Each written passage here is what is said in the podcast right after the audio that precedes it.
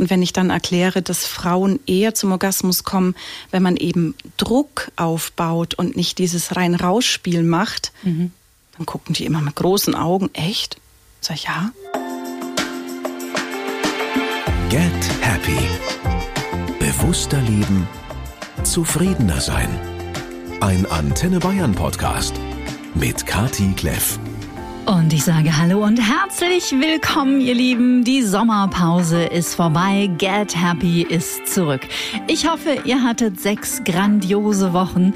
Ihr habt den Sommer genossen oder genießt ihn im besten Fall immer noch. Und natürlich, dass es euch gut geht und ihr wohlauf seid. Wir starten in ein paar neue Folgen und ich kann euch versprechen, ich habe mir ein paar ganz wunderbare und sehr interessante Gäste eingeladen, mit denen ich natürlich über super interessante und spannende Themen sprechen werde. Und es geht schon mal los mit einem, über das wir meines Erachtens immer noch viel zu wenig sprechen. Und zwar ohne uns dafür zu schämen, uns unwohl zu fühlen oder automatisch unsere Stimme ein wenig zu senken, weil in uns immer noch Kräfte aktiv sind, die der Überzeugung sind, dass man darüber nicht spricht. Dabei ist Sex die natürlichste und eine der schönsten Sachen der Welt. Ein unglaublich wertvolles Instrument, um Bindung herzustellen und aufrechtzuerhalten. Abgesehen davon gäbe es weder mich ohne ihn noch euch eh klar. Für viele Menschen ist Sex aber auch ein scheinbar unüberwindbares Hindernis, weil sie sich zum Beispiel nicht fallen lassen können, weil sie unter einem immensen Druck stehen, Angst davor haben oder was auch immer. Diesen Männern und Frauen hilft mein heutiger Gast auf eine sehr sympathische, beschwingte und unglaublich empathische Art und Weise, und zwar mit Hilfe von Hypnose. Die Orgasmusflüsterin heißt ihr Podcast und ich freue mich ganz ganz besonders auf die nächste Stunde mit Silva Schwabe. Herzlich willkommen. Hallo, liebe Kathi, und danke für die Einladung in deinen tollen Podcast. Sehr, sehr gerne. Silva, sprechen wir zu wenig über Sex? Definitiv ja, vor allem wenn es um Probleme geht. Mhm. Man stellt sich immer meistens besser dar, als es läuft, weil ja, Sexualität ist noch sehr mit Scham behaftet. Mhm.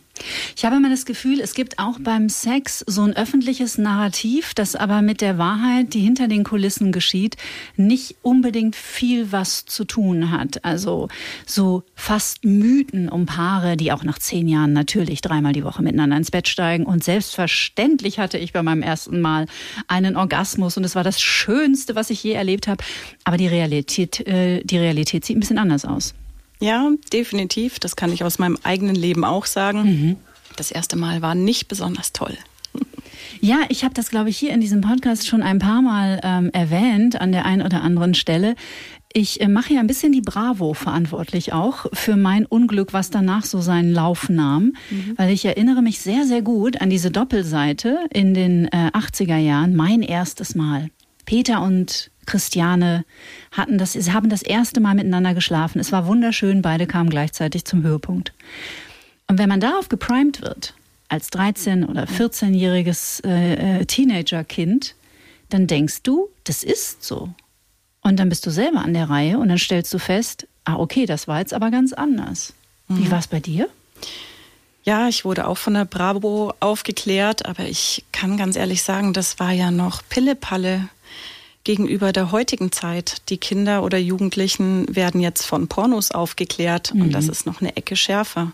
Mhm. Und da sehe ich auch die Problematik, weswegen auch viele jüngere Klienten oder Klientinnen zu mir kommen. Mhm. Was bringen die mit für Themen?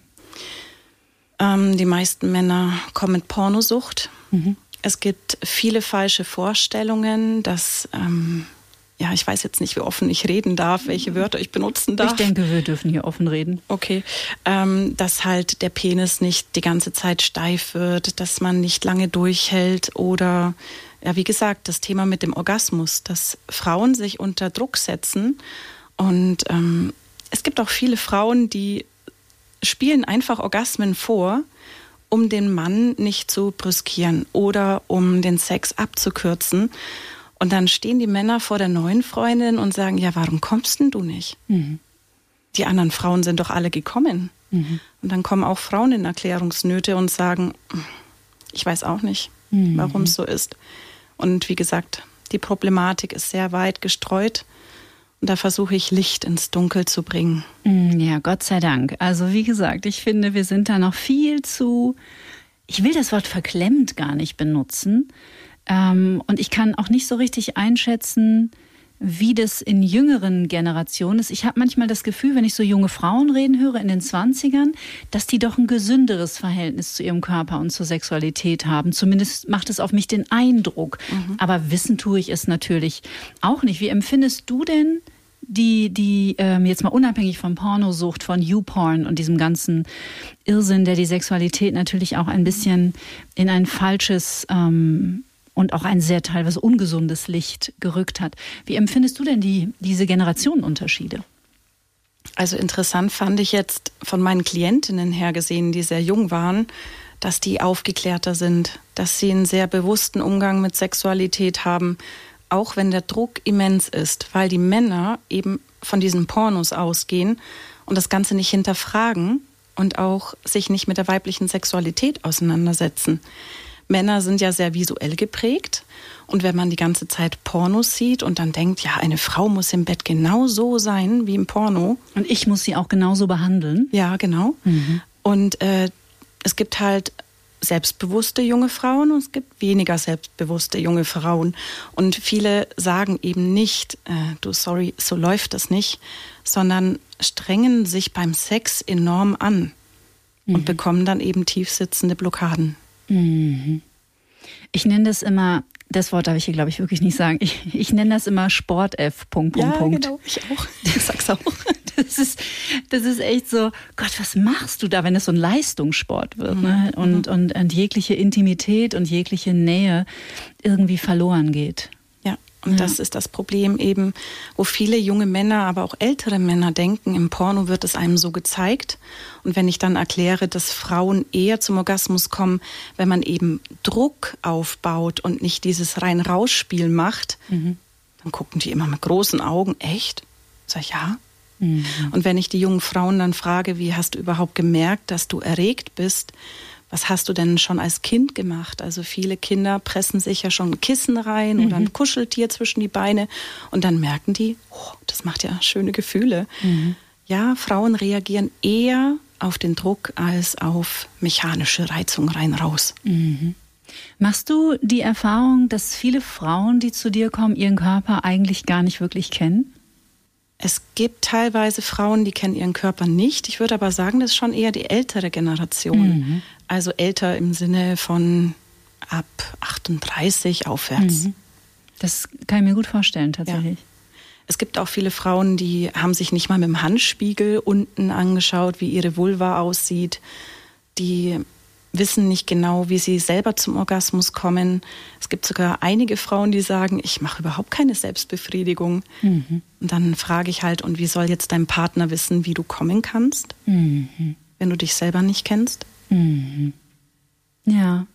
Also ich finde mich da total drin wieder. Also ich habe viele, viele Jahre gebraucht. Viele Jahre. Das hatte sicherlich auch mit äh, meinen frühkindlichen traumatischen Erfahrungen zu tun, weil Trauma etwas ist, was uns aus dem Körper heraus katapultiert, also praktisch uns auch abschneidet vom Körper. Und äh, jetzt bin ich in den 70ern geboren, also sprich, ich bin auch so ein typisches Nachkriegszeit äh, Enkelkind.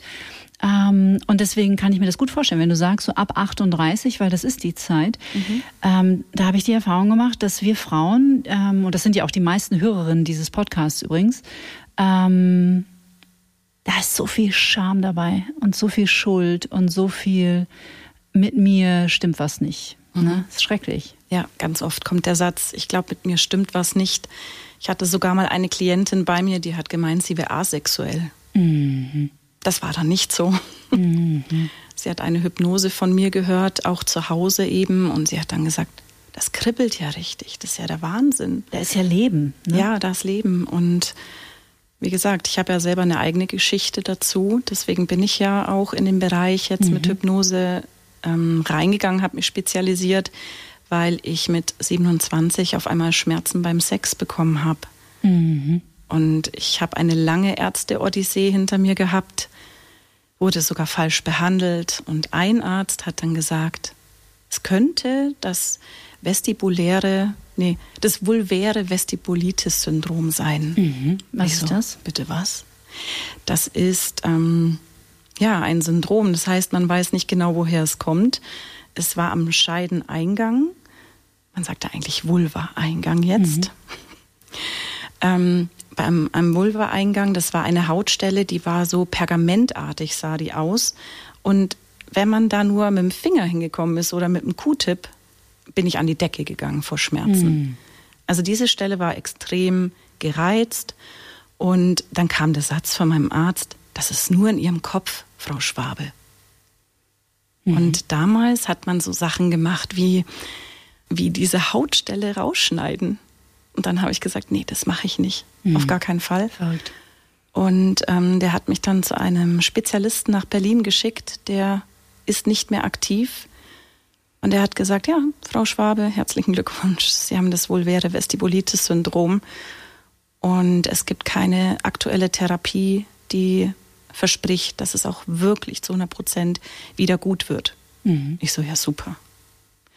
Und ähm, mir wurde dann nur so ein, so ein Dildo-Teil verschrieben mit Elektroden dran, wurde eigentlich eingesetzt bei Inkontinenz in der Hoffnung, dass diese Hautstelle oder sich dieser ähm, Vulva-Eingang diese extreme Überreizung desen desensibilisieren lässt.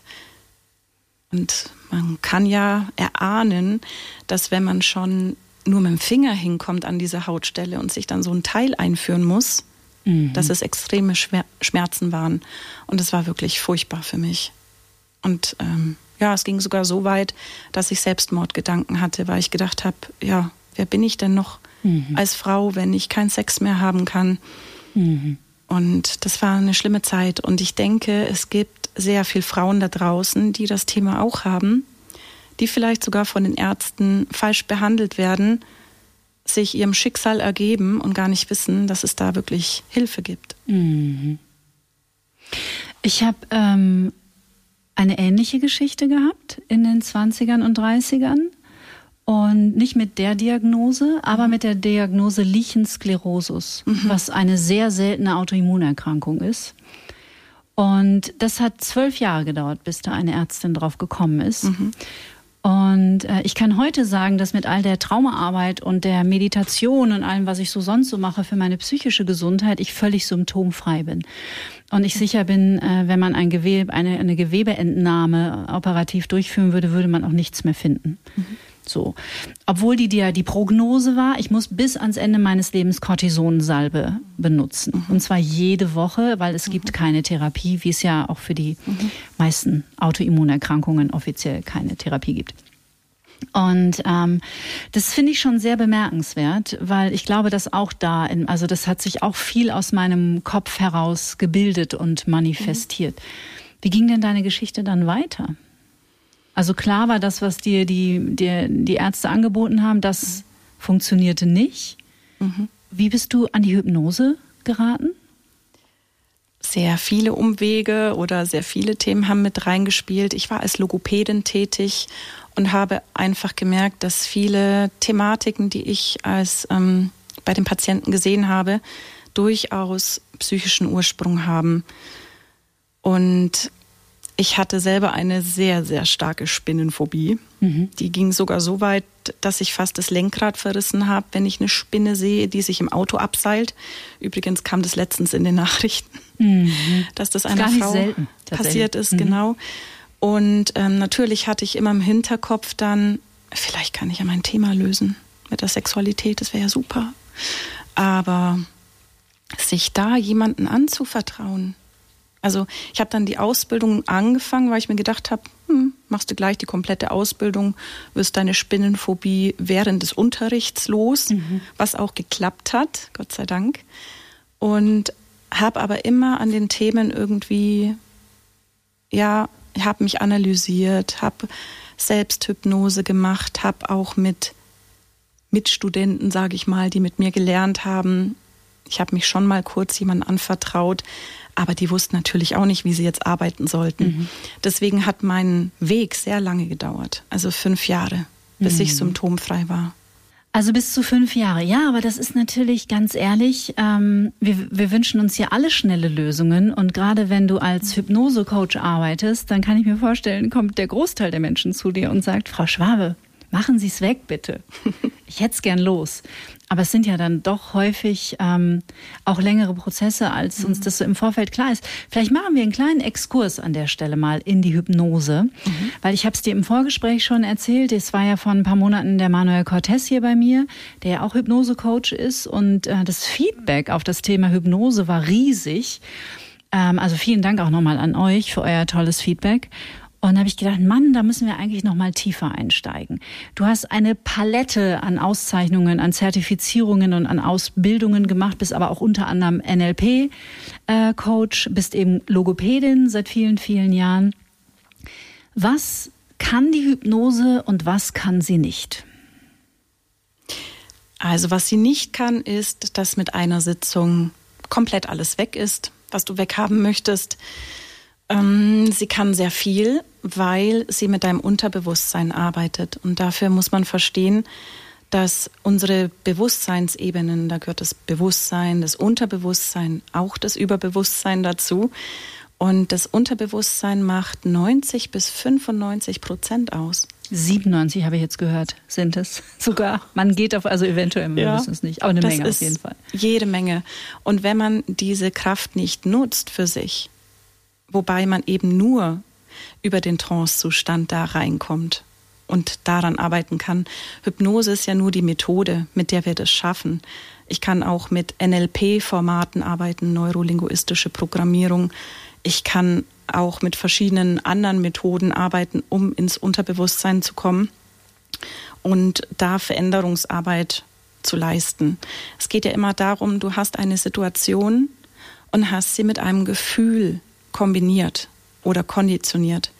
Und das zu separieren, wenn man eben ein negatives Gefühl endlich mal weghaben möchte, das ist das Ziel von Hypnose. Und äh, deswegen nenne ich mich auch Orgasmusflüsterin, weil ich dem Unterbewusstsein Suggestionen einflüstere, die demjenigen oder derjenigen helfen sollen, die Probleme zu lösen. Mhm. Aber wo kommen die Probleme her? Sind es Glaubenssätze? Ja, es können Glaubenssätze sein, es können auch klassische Konditionierungen sein, es können auch Begrenzungen sein. Mit Begrenzung meine ich, wenn man zum Beispiel immer gehört hat, ich zum Beispiel von meiner Mutter, ich wollte Sängerin werden. Ach nee, lern was Gescheites, Kind. Mhm. Werd am besten Beamtin. Und ja, du hast zwar Talent, aber die meisten kriegen doch die Rollen nur über die Besetzungscouch. Mhm da hatte ich schon Bums, meine Begrenzung drin. Wenn ich darauf gepfiffen hätte und genug Selbstbewusstsein gehabt hätte damals als Jugendliche, dann hätte ich das vielleicht sogar durchgezogen. Aber jetzt muss ich sagen, bin ich happy, so wie es ist, mhm. wie mein mhm. Lebensweg war. Ja, das ist ja das Problem mit den Glaubenssätzen, dass wir sie für die Wahrheit halten ne? mhm. und dann ja auch in uns manifestieren. Mhm. Ja. Also die Menschen kommen zu dir und sie, sie wollen eine Sitzung. Es, du bietest ja auch, sage ich jetzt mal, die Klassiker an, also Rauchentwöhnung. Und da habe ich wirklich ja. von ganz vielen Freunden ganz, ganz tolle ähm, Erfolge schon erzählt bekommen. Das funktioniert echt super mit Hypnose, oder? Ja, das funktioniert wirklich klasse. Ich mache auch Abnehmhypnosen oder unterstütze beim Abnehmen, mhm. Stressbewältigung oder allgemeine Themen, wo man sagt, ich habe Konflikte in der Arbeit oder mit dem Partner. Also alles, was rund um Kommunikation ist, ist mein Thema. Mhm. Okay. Und was bringst du dem Unterbewusstsein bei? Ähm, malst du ein, ein, ein Future Self? Also malst du eine Zukunft ohne Zigaretten? Also wie wird sich das Leben ohne Zigaretten anfühlen? Oder ähm, oder ist es eher der andere Weg, nämlich ein, ein Bewusstsein dafür zu entwickeln, wie eklig die eigentlich mhm. sind? Also was ist der Weg? Spannende Frage, weil das ist ganz individuell, Kathi. Ähm, es gibt Menschen, die sind der Hinzu-Typ mhm. und manche Menschen sind der Weg von Typ. Ah, guck mal, okay. Ich bin zum Beispiel der Weg von. Ja, also ich brauche keine Ziele, sondern ich möchte ja das Problem loswerden. Das heißt, es ist mir zum Beispiel eher dienlich zu sagen, Rauchen gefährdet die Gesundheit, du bist, du kannst schneller Krebs bekommen. alles stinkt, ja, die Zähne werden gelb, die Haut altert viel schneller und so weiter und so fort. Ähm, das kann einen Weg von Typen helfen und ein Hinzu-Typen, ja, dem male ich dann eine rauchfreie Zukunft aus. Mhm. Also wie, wie viel Luft er bekommt, wie mhm. toll sich das Atmen anfühlt. Ja. Okay. Lässt sich jeder Mensch hypnotisieren? Hm, nicht jeder. Mhm. Es wäre vermessen zu behaupten, ja. Es gibt äh, schon oder gab schon Klienten, die kamen zu mir und haben gesagt, ich bin nicht hypnotisierbar. Dann habe ich gesagt, dann können Sie ja gehen. mhm. ähm, und im Endeffekt reicht es einfach nur, wenn man sich entspannt, körperlich entspannt und neugierig ist und es auf sich zukommen lässt. Also ich selber war super skeptisch. Ich bin ein sehr analytischer Mensch. Mhm. Ich glaube, das kommt bei mir auch von Kindheitstraumata, dass man sich versucht, kognitiv alles zu erklären, aber unterbewusst spürt man das irgendwas, mhm. irgendwas nicht richtig. So viel zum Trauma. Mhm. Ähm, ja, und ich kann nur sagen, dass die ähm, 97 Prozent sich wunderbar fallen lassen können bei mir. Mhm. Und meine Stimme macht da bestimmt auch viel aus. Und Sympathie, man sollte wirklich nur zu einem Hypnotiseur oder Hypnotiseurin gehen, der einen sympathisch ist. Mhm. Ich finde es immer ganz ähm, wichtig, das auch zu wissen und auch ähm, das nochmal zu unterstreichen, weil außer jetzt, in, wenn wir zu, zu irgendwelchen Psychedelika greifen oder so, oder zu irgendwelchen wirklich radikalen Methoden, das Unterbewusstsein aufzubrechen. Meine Therapeutin hat immer zu mir gesagt, ähm, ich verspreche dir, deine Psyche mutet dir nur zu, was du in der Lage bist zu tragen. Und heute weiß ich, dass die Amygdala, unser Rauchmelder im Gehirn, ähm, entweder einen Prozess erlaubt oder auch nicht. Und ob das so ist oder nicht, entscheiden nicht wir, sondern mhm. es entscheidet die Amygdala. Ist das richtig? Richtig. Also es war bei mir auch mal so, in meinem NLP-Ausbildungen habe ich gemerkt, ups, da ist ein Trauma. Und ich wollte volle Pulle da rein, weil ich ja jetzt schon mal dran bin. Ne? Ich so, NLP-Ausbildung, go for it. Mein Unterbewusstsein hat gesagt, nee, das geht jetzt nicht. Ich lass dich da nicht ran. Und wenn du mit der Brechstange versuchst, etwas zu verändern, funktioniert es einfach nicht. Mhm. Und so wie du schon sagtest, das Unterbewusstsein ist unser bester Freund. Es macht nur das, was du in diesem Moment bearbeiten kannst. Und ich gehe quasi ganz smooth ins Unterbewusstsein rein. Und deswegen können sich ja auch so viele wirklich fallen lassen. Mhm. Aber, aber dass man jetzt erwartet, dass ein Verhalten, was man jahrzehntelang antrainiert hat, in einer Sitzung komplett verändert wird, ist leider Humbug. Also das gibt's nicht meiner ja. Meinung nach. Da gehe ich total mit. Also meiner Meinung nach auch nicht. Und ich finde super schön, was du gerade gesagt hast, weil das wäre tatsächlich auch der traumasensible Ansatz. Ne? Mhm. Weil gerade ähm, äh, Menschen mit äh, äh, Traumafolgen, und auch da hat meine schlaue Therapeutin zu mir gesagt, weil das Thema Hypnose bei mir auch immer wieder so aufpoppte, könnte das eine Option sein, weil Menschen mit Traumafolgen haben in der Regel eine sehr lange Leidensgeschichte hinter sich und wollen natürlich auch einfach irgendwann dieses Leben, dieses alte Leben ablegen, um ein neues zu kreieren. Und die hat immer zu mir gesagt, ähm, wir wissen einfach in deinem Fall nicht, was wir finden. Und deswegen wäre sie vorsichtig bei Trauma mit Hypnose. Mhm. Ähm, und das wäre jetzt meine Frage. Wäre es deiner Erfahrung nach oder deines, deiner Einschätzung nach überhaupt möglich, da drüber zu gehen? Also könnte ein jetzt, sag ich mal, nicht so verantwortungsvoller Hypnosecoach wie du, der nicht so smooth an die Sache mhm. rangeht, äh, könnte der das so pushen, dass da echt irgendwie Menschen plötzlich mit alten Erinnerungen konfrontiert sind, die sie überfluten? Könnte sein, mhm. ja.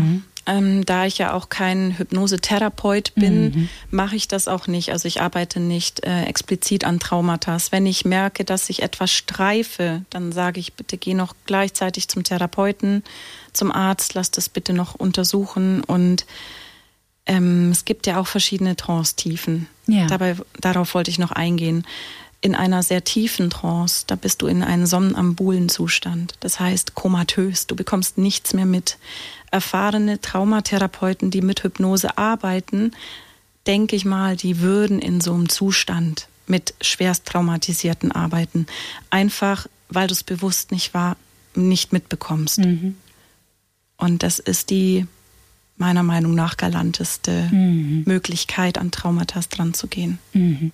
Ist Hypnose gleich Trance? Vom Zustand her? Mm. Weil eigentlich ist es ja, ja. einfach ein, ein, Zustand tiefer mhm. Entspannung. Ja. Es gibt ein, ein einfaches Beispiel.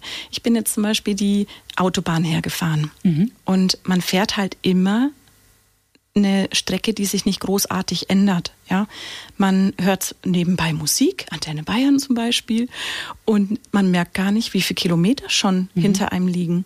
Das ist bereits ein leichter Trancezustand. Oder wenn man ein Buch liest und darin komplett versunken ist in der Geschichte, dann blendet man ja auch alles um sich herum aus. Mhm. Oder kriegt nicht mehr alles so mit, eher so gedämpft.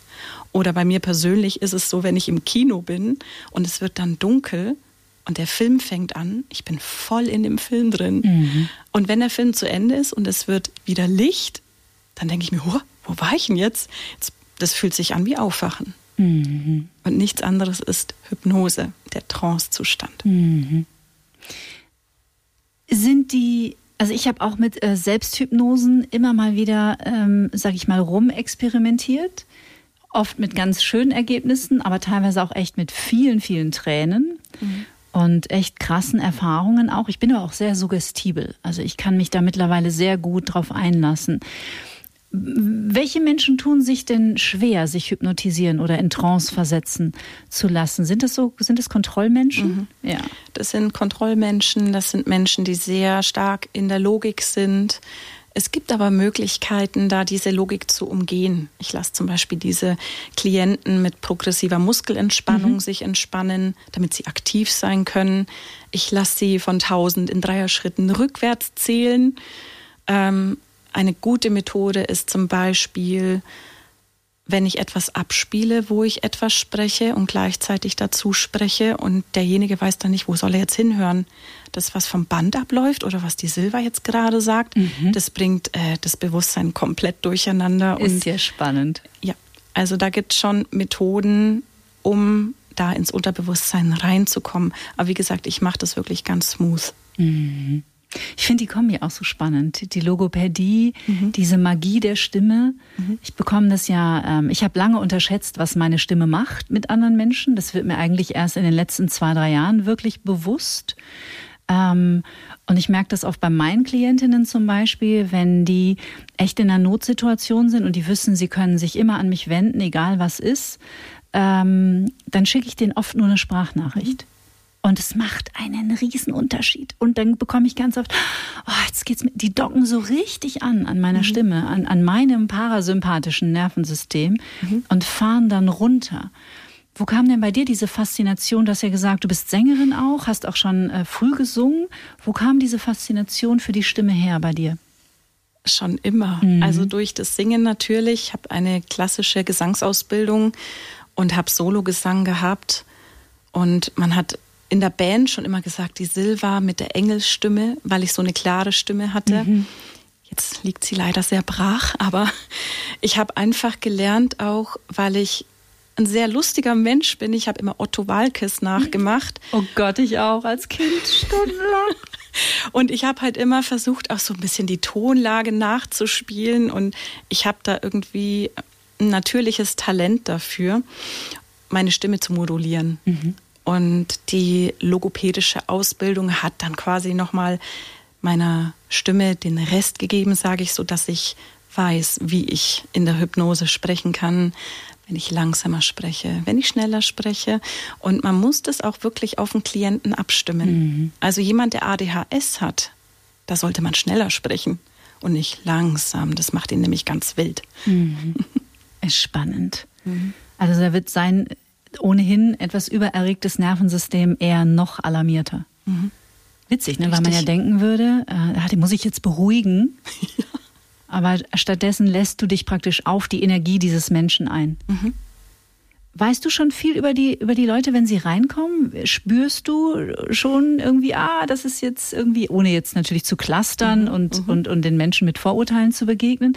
Aber ich kann mir vorstellen, man, man entwickelt ja auch eine sehr gute Menschenkenntnis, wenn man wenn man, mhm. ist ja auch ein sehr intimer Moment, ne? So eine Hypnose. Ja, absolut. Und ich liebe es wirklich, also meine komplette Aufmerksamkeit einen Klienten zu schenken.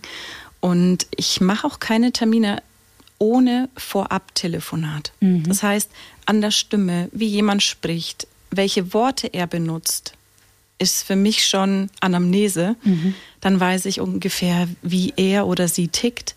Ich kann mich darauf einstellen. Ich kann auch meine Sprache danach anpassen. Das lernt man im NLP.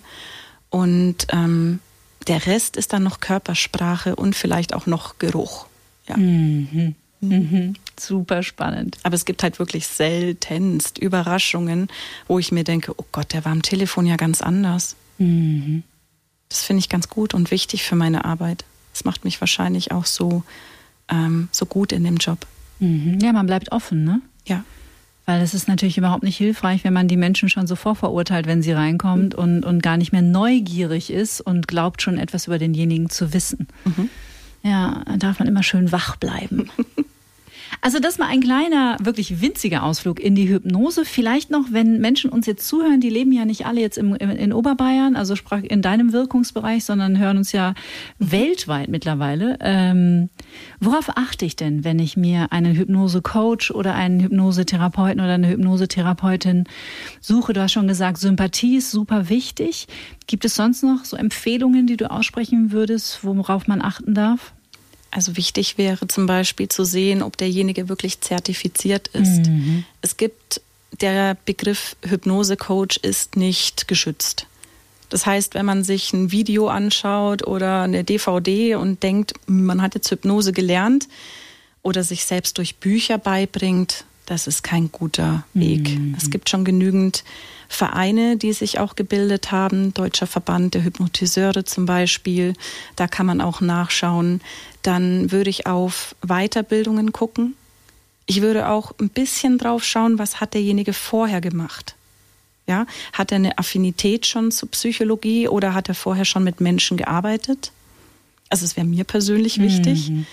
Ähm, und grundsätzlich, ich arbeite auch online. Also wenn man mit mir arbeiten möchte, ja, geht gut das zu auch. wissen. Wunderbar. Ja. Also den Kontakt zu Silva, den findet ihr natürlich wie immer, wie ihr es gewohnt seid, in den Show Notes unter dieser Podcast-Folge. Jetzt machen wir einen kleinen harten Cut und gehen nochmal zurück zum Thema Sexualität, zum Sex. Mm, mit welchen Themen kommen die Frauen? Was, worunter leiden die am meisten? Erstmal die Orgasmusproblematik und das nächste ist fallen lassen können beim Sex. Viele sind so viel in Gedanken gefangen, dass es kaum möglich ist, sich fallen zu lassen. Mm, und die Unlust auf Sex. Dass man überhaupt keine Lust mehr drauf hat, weil man einfach so gestresst ist, vielleicht sogar vom Partner, weil der ständig Druck macht. Mhm. Oder ja, Frauen, die jetzt ein paar Kinder haben oder ein Kind und Vollzeit beschäftigt sind, Halbzeit arbeiten, dies, das machen und ja, die brauchen da Unterstützung. Mhm. Viele wissen gar nicht, was sie tun können, um ein bisschen runterzufahren. Mhm. Womit kommen die Männer? Erektionsschwierigkeiten mhm. steht an Platz 1. Ähm, Probleme vielleicht beim Sex viel zu früh zu kommen. Es gibt auch Männer, die können nicht abschalten. Und jetzt muss ich noch überlegen. Kommen, schüchterne, schüchterne, schüchterne Männer. Mhm. Kommen mehr Frauen als Männer oder trauen sich die Männer immer mehr? Ich war sehr überrascht. Also mein erster Klient war ein Mann mhm. und es hält sich die Waage. Mhm. Interessant. Interessant, weil ich könnte mir vorstellen, also für Frauen, glaube ich, ist das Orgasmus-Thema immer noch ein sehr äh, schambehaftetes, mhm. weil so viele in dem Irrglauben leben, äh, es sei total easy für jeden. Und darüber sprechen wir dann hoffentlich gleich noch, dieses Priming und dieses berühmte Mindset, auch was das Thema Orgasmus angeht. Ähm, Aber ich glaube, dass dieses Thema Scham bei Männern zu versagen im Bett äh, oder auch einfach, keine Ahnung, einen zu kleinen zu haben oder einen zu großen, weil man vielleicht in der Schule irgendwie ausgelacht wurde im Turnunterricht oder so. Es lässt ja alles, hinterlässt ja alles Spuren in uns. Mhm. Also ich, ich, wir betrachten unsere Biografie ja immer nur durch die Brille der Erwachsenen und vergessen dabei häufig, wie wir uns als Kinder gefühlt haben. Zum Beispiel, wenn wir im Turnunterricht ausgelacht wurden weil irgendein Schüler der Meinung war, wir sehen komisch aus. So. Ja. Also mm, Glaubenssätze spielen eine Riesenrolle, auch in der in den Themen, die du bearbeitest mit den Menschen. Was sind das mhm. für Glaubenssätze? Also es gibt viele Männer, die sagen, ich muss Leistung bringen. Also der Leistungsgedanke ist unglaublich stark bei den Männern und den rauszubekommen ist echt schwierig.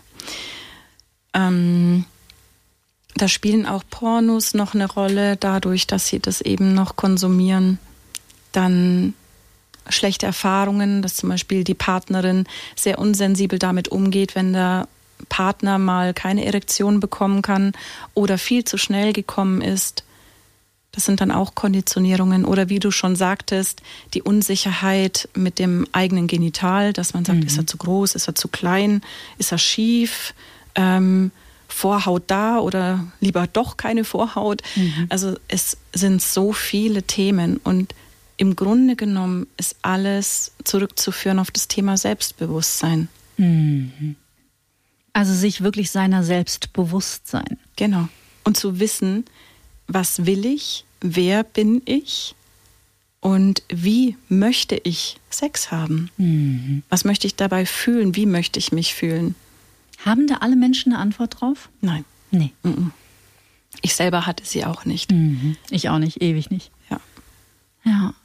Also ihr Lieben, ihr hört, ich hoffe, es ist so entlastend für euch, diese Folge, weil das ist ja auch ein tiefes Anliegen in meiner Arbeit und in deiner sicherlich mhm. auch, ähm, noch immer mehr zu in die, in die Welt zu tragen, dass so viele von uns davon betroffen sind und dass wir anfangen dürfen, das, darüber zu reden, damit uns klar wird, ah, okay, ich bin gar nicht der Freak, von dem ich immer dachte, der ich bin. Ne?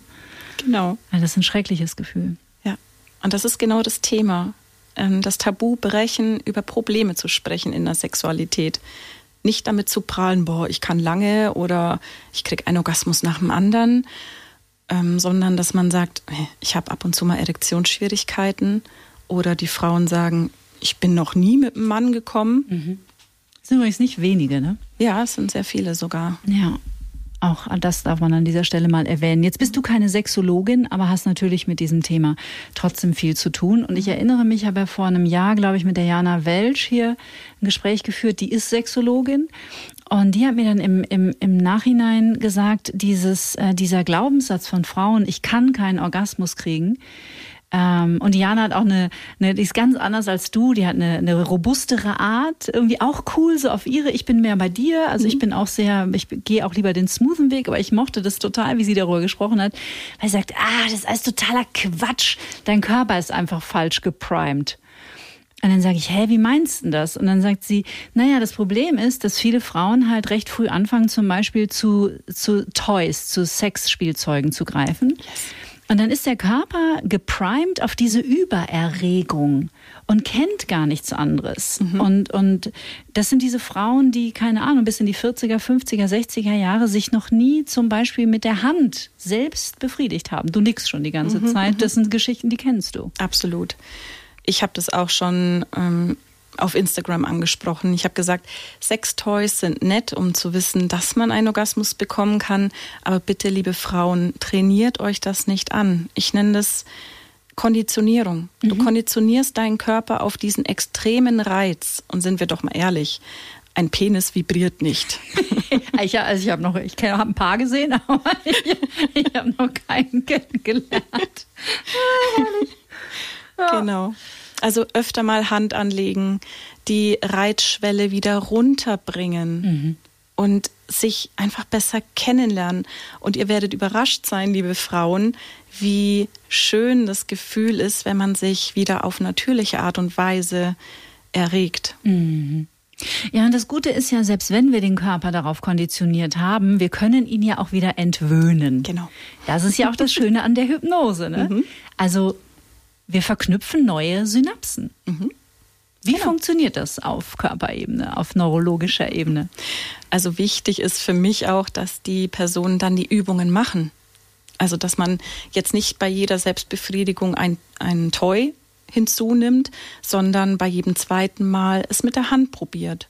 Mhm. Und dann gerne auch aufschreiben, was sie dabei empfunden haben und nicht aufgeben, dranbleiben.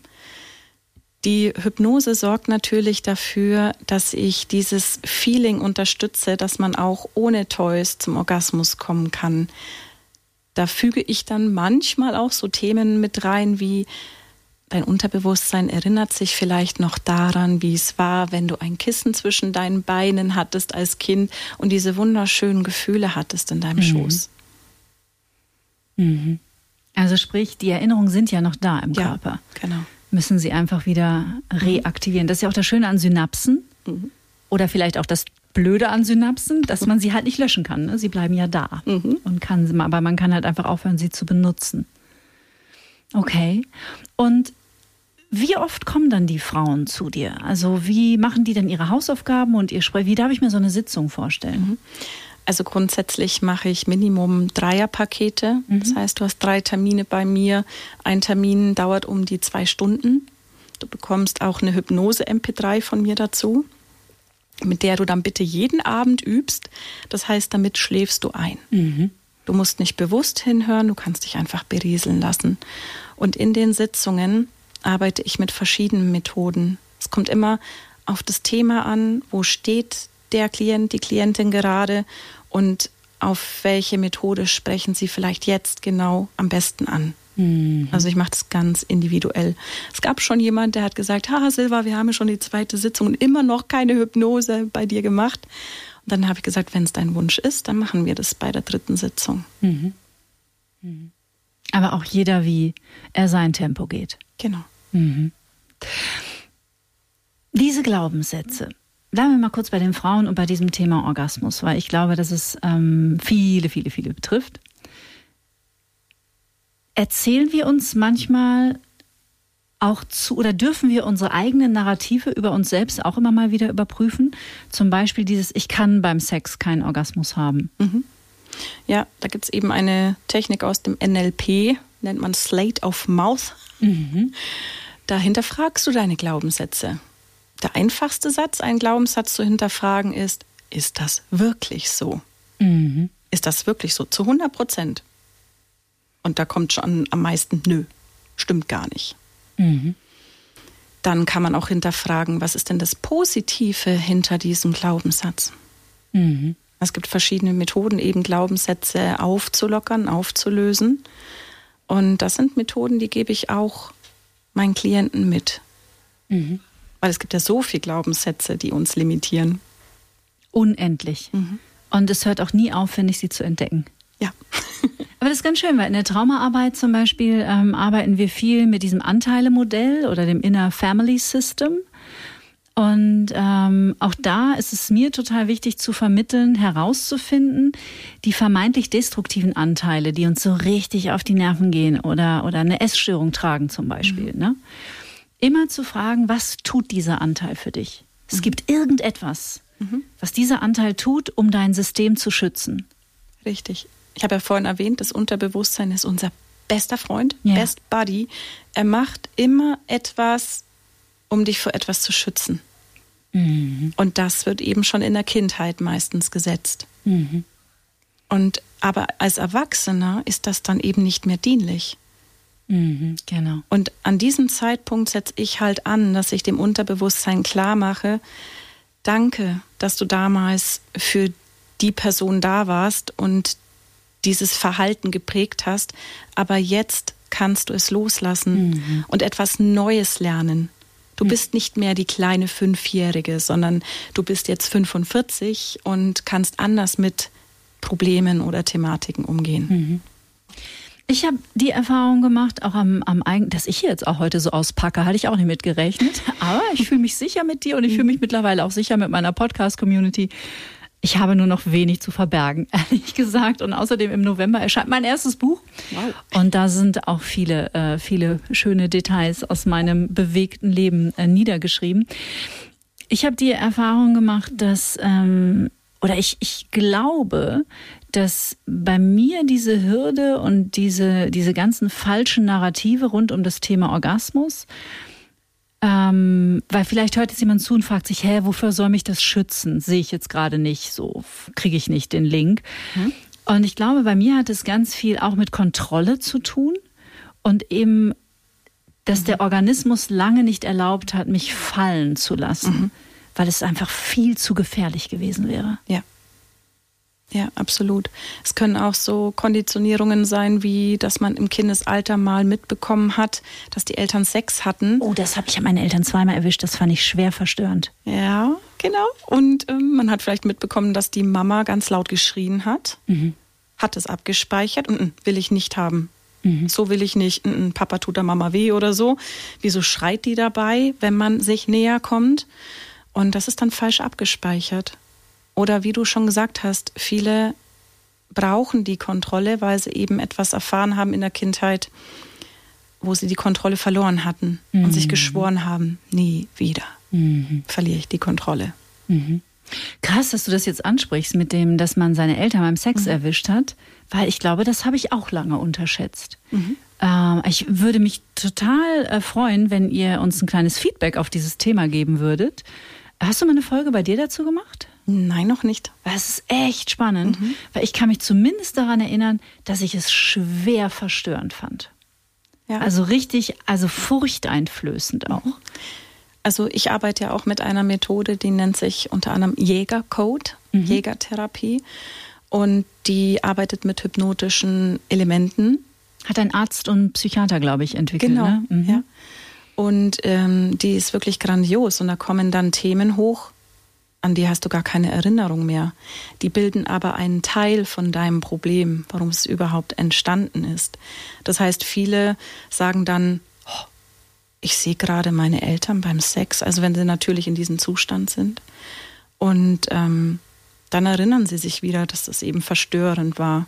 Mhm. Du erinnerst dich jetzt bewusst dran, mhm. aber viele, die zu mir kommen, die finden dann so Anteile, wo sie sagen, wow, okay, dass mich das als Kind wirklich so stark verstört hat oder geprägt hat, hätte ich nicht gedacht. Mhm. Das glaube ich sofort. Ich plane gerade schon in Gedanken meine erste Sitzung bei dir. es ist ja interessant, dass sich das jetzt zeigt. Ne? Also ja. super, super spannend. Und seht ihr, man kann über diese Themen so völlig normal und natürlich sprechen, ohne hihihi und hü und oder die Stimme zu senken.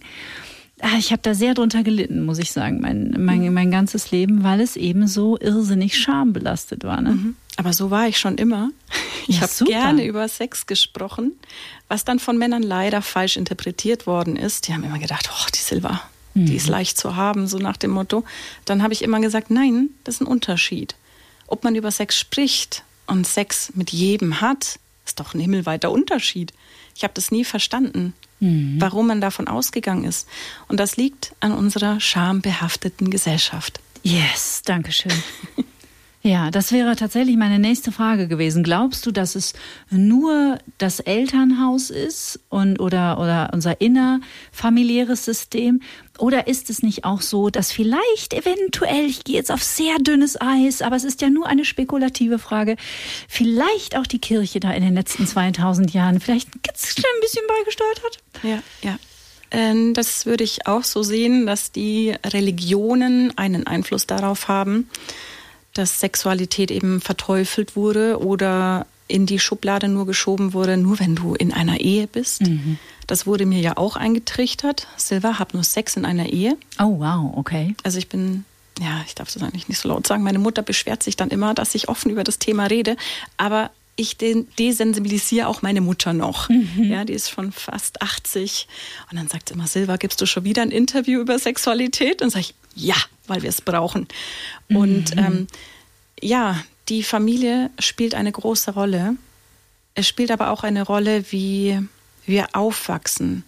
Also im Kindergarten, in der Schule, im Aufklärungsunterricht. Sobald die Personen, die über Sex reden, selber schambehaftet sind, konditioniert sich dieses Gefühl bei den Kindern. Okay, ich kann zwar über Sex reden, so wie meine Aufklärungslehrerin, aber dieses Gefühl von Scham mhm. schwingt trotzdem mit. Mhm. Und dann haben wir das konditioniert. Also ich mhm. kann mich noch an den Aufklärungsunterricht erinnern mit einer Banane und dem Kondom. Mhm. Und es war alles so mechanisch. Also ich hätte mir einen ganz anderen Aufklärungsunterricht gewünscht. Mhm.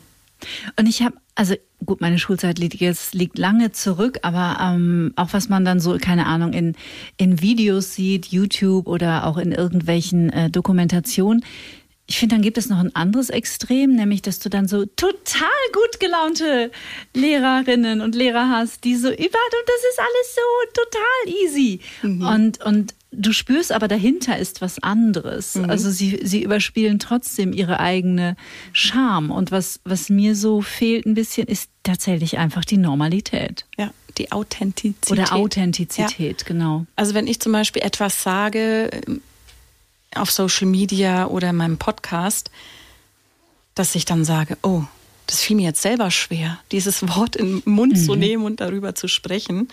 Und das macht es auch aus, dass man sich auch traut, oh, da habe ich gerade ein Schamgefühl. Darf man das überhaupt sagen? Mhm. Ne? Und das ist wichtig, dass die Menschen Vorbilder haben, die das eben so vorleben und sagen, ja, ich habe da auch ein Problem damit. Mhm. Also ich bin auch nicht von jedem Schamgefühl befreit. Kathi. Mhm. Also ich habe auch noch ein Schamgefühl und klar könnte ich mit Hypnose weiterhin daran arbeiten, aber man arbeitet immer Stück für Stück an den mhm. Themen, wo man sagt, das hat für mich die größte Präsenz gerade. Das ist jetzt gerade dran. Genau. Du, also als ich hier vorhin den Lichen Sklerosus äh, in den Raum geworfen habe, mhm. habe ich natürlich auch sofort den Affen auf der Schulter, der sagt, bist du verrückt? Das kannst du doch nicht sagen in der Öffentlichkeit. Aber jetzt ist es raus und ich mhm. werde es nicht rausschneiden. Mhm. Das finde ich auch spannend, dass du das gesagt hast. Ich hatte gestern einen Anruf von einer Dame, die hat das auch. Ja, ich kenne auch äh, tatsächlich noch ein, mhm. zwei andere Frauen. Und ich mhm. glaube, dass es häufig nicht erkannt wird. Ja. Genau, wie bei mir. Ja, es wird häufig nicht erkannt und ich habe danach natürlich ähm, recherchiert, mache das nicht, weil die, die Prognosen im Internet sind, auch die Bilder sind der absolute Horror und ich bin das lebende Beispiel, dass es auch anders geht. Mhm. Äh, und ich glaube, die Schweiz ist da in der Forschung ein bisschen weiter als Deutschland. Zumindest mhm. war das noch vor zehn Jahren so. Ja, Schweiz ist in vielem weiter, auch was Hypnose betrifft. Mhm. Mhm. Ja. Und ich lebe zum Beispiel heute jetzt mit kurz vor 50 das erste Mal eine erfüllte und schöne Sexualität auf Augenhöhe. Ich habe mhm. den Sex wirklich sehr, sehr spät für mich entdeckt, mhm. weil ich vieles auch, und die Frage würde ich an dich gern stellen, ähm, ich habe vieles gar nicht hinterfragt. Ich dachte, das wäre so. Also ich dachte, es wäre normal, Schmerzen zu haben. Ich dachte, es wäre normal, keinen Orgasmus zu haben. Ich mhm. dachte, ja, so bin ich halt. Ich bin ja scheinbar hier das Problem sowieso auf allen Ebenen. Und äh, damit muss ich wohl irgendwie klarkommen. So. Mhm. Und ähm, dass es nicht so ist, sondern dass ich im Grunde genommen auch noch verhaftet war in alten Programmen und in alten äh, Überlebens- und Kompensationsstrategien und überhaupt erstmal herausfinden musste, was ist denn die Sexualität eigentlich, die ich leben möchte. Und jetzt habe ich das große Glück, dass nach meiner Traumaheilung ich auch einfach einen Partner gefunden habe, wobei es für den am Anfang auch nicht leicht war, weil ich spreche die Dinge einfach mittlerweile aus. Und das ist ja auch nicht immer leicht für einen Partner. Ne? Oh ja. Aber mittlerweile, ähm, ähm wir haben das super gemacht, finde ich. Und es ist ähm, das möchte ich auch echt jedem noch mitgeben. Ähm, auch wenn es nicht leicht ist, weil mit einem Elefanten im Raum zu leben, ist wirklich total schrecklich und sehr belastend. Mhm. Mhm. Wie ist da dein Eindruck, was diesen Begriff, ich setze den ja eigentlich immer in Anführungsstrichen normal, also wenn Menschen zu dir kommen, gehe ich mal davon aus, dass die ja schon mit einer offenen Haltung kommen mhm. und wissen, dass irgendwas nicht so ist, wie es eigentlich sein könnte. Sonst würden die ja nicht kommen wahrscheinlich. Ja, richtig. Das ist deren Bauchgefühl. Und äh, das Bauchgefühl ist ja unsere Intuition. Und die Intuition ist unser Unterbewusstes.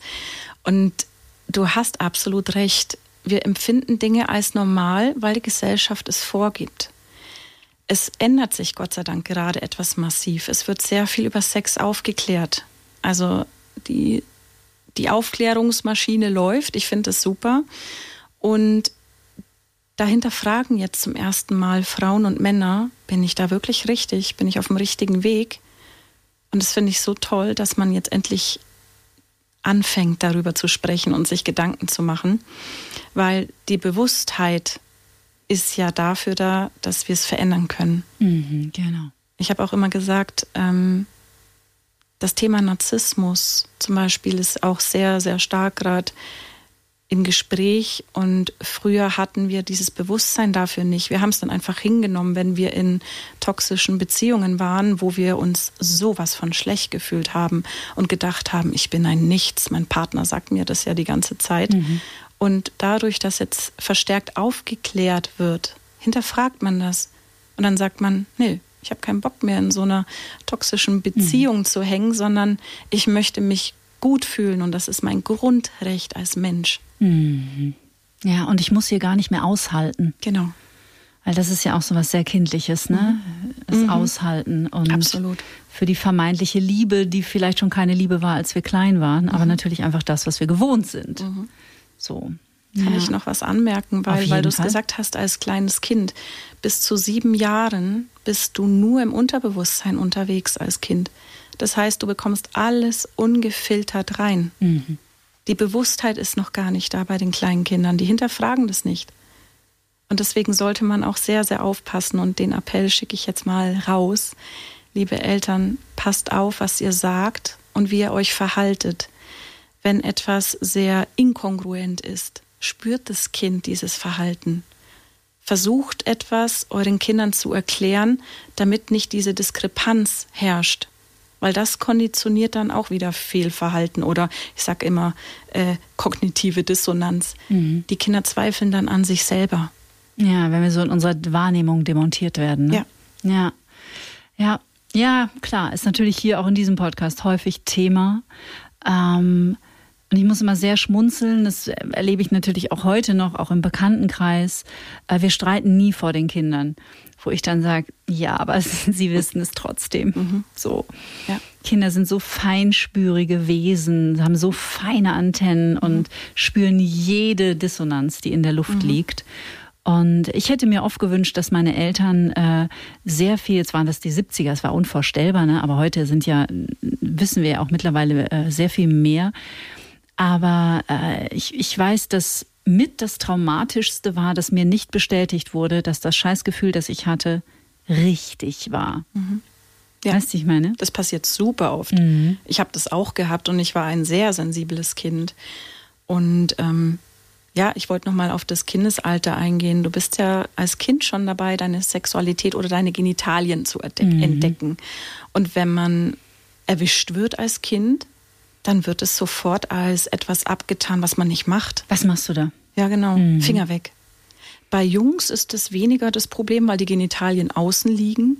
Aber bei einem Mädchen, was machst du denn mit deinen Fingern an deiner Scheide? Mhm. So hieß es bei mir damals, ne? mhm. ne? so nach dem Motto, mhm. das macht man nicht. Mhm.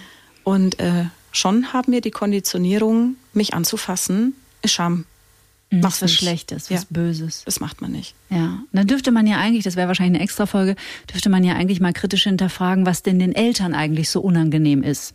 Dass sie nicht wollen, dass das Kind mhm. seinen Körper entdeckt. Ne? Weil sie nicht drüber reden. Ja. Sie wissen auch nicht, wie kann ich mein Kind aufklären.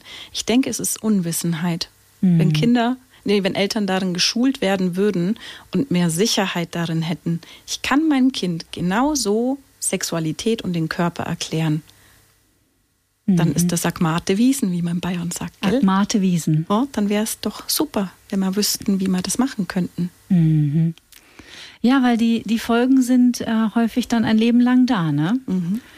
Und dann dürfen wir unseren Körper erstmal wieder von der Pike auf kennenlernen. Aber nochmal, das Schöne ist ja, das geht. Mhm. genau. Ja bekommen, du hast ja schon gesagt, du gibst den, den, deinen Klientinnen und Klienten dann auch so Selbsthypnosen mit und, und Meditationen, also sprich, ähm, die Arbeit geht auch weiter, wenn ihr nicht zusammenarbeitet. Ich habe jetzt auch tatsächlich, mhm. bevor ich überhaupt von dir wusste, habe ich äh, irgendwo auf YouTube eine, eine amerikanische Orgasm Meditation gehört. Und, und eine Frauenstimme, eine amerikanische Sexualforscherin hat die, glaube ich, gemacht. Die hat immer gesagt, you can have tremendous orgasm. It's so easy to get an or. It's so easy. Also bestimmt so 20 Minuten. Und ich habe so zugehört und dachte, oh, ja, dann rede ich mir doch das lieber ein. bevor, bevor ich mir einrede, es geht nicht, ja, genau. erzähle ich mir doch lieber selber. Mhm. It's tremendous. It's, it's beautiful. It's so easy. Also da geht schon wirklich viel. Ne? Da mhm. kann man, kann man viel drauf Einfluss nehmen. Ja. wenn du es auf Englisch aufnehmen kannst weil das ist ja keine, nicht deine Muttersprache. Ja, ich glaube ja irgendwie, mein Higher Self ist Englisch. Ich mache, ich meditiere ah, auch ganz, also fast nur auf Englisch tatsächlich. Wow.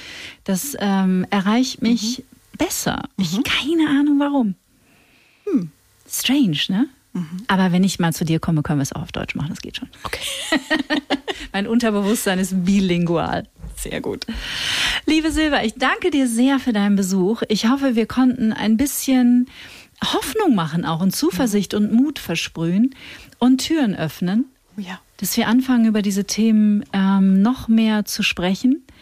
Ähm, den Link zu deinem Podcast, zu deiner Internetseite hier unten in den Show Notes. Und es war total angenehm, es war ein ganz schönes Gespräch. Und ich wünsche dir von Herzen weiterhin alles Gute. Mögest du viele, viele Herzen und Körper und Unterbewusstseins öffnen. Dankeschön. Danke für die Einladung, für das tolle Gespräch mit dir. Und natürlich gilt mein größter Dank wieder euch, ihr Lieben, dass ihr diesen Podcast teilt, dass ihr sechs Wochen lang so geduldig wart und die Sommerpause mit mir genossen habt und natürlich, dass ihr diesen Podcast weiterhin in die Welt schickt. Nächsten Freitag geht's weiter. Dann freue ich mich auf jemanden, der schon einmal zu Gast war und auch jetzt in den Sommerferien nochmal ein ganz besonderes Highlight von mir bekommen hat, weil ich einfach finde, er ist ein genialer Wissenschaftler und einer der warmherzigsten und klügsten Menschen, die die ich in diesem Berufsstand kenne. Professor Dr. Dr. Christian Schubert hat die Muster untersucht, in denen nicht nur die Natur sich bewegt, sondern auch wir Menschen. Wir sprechen über die Geometrie der Seele.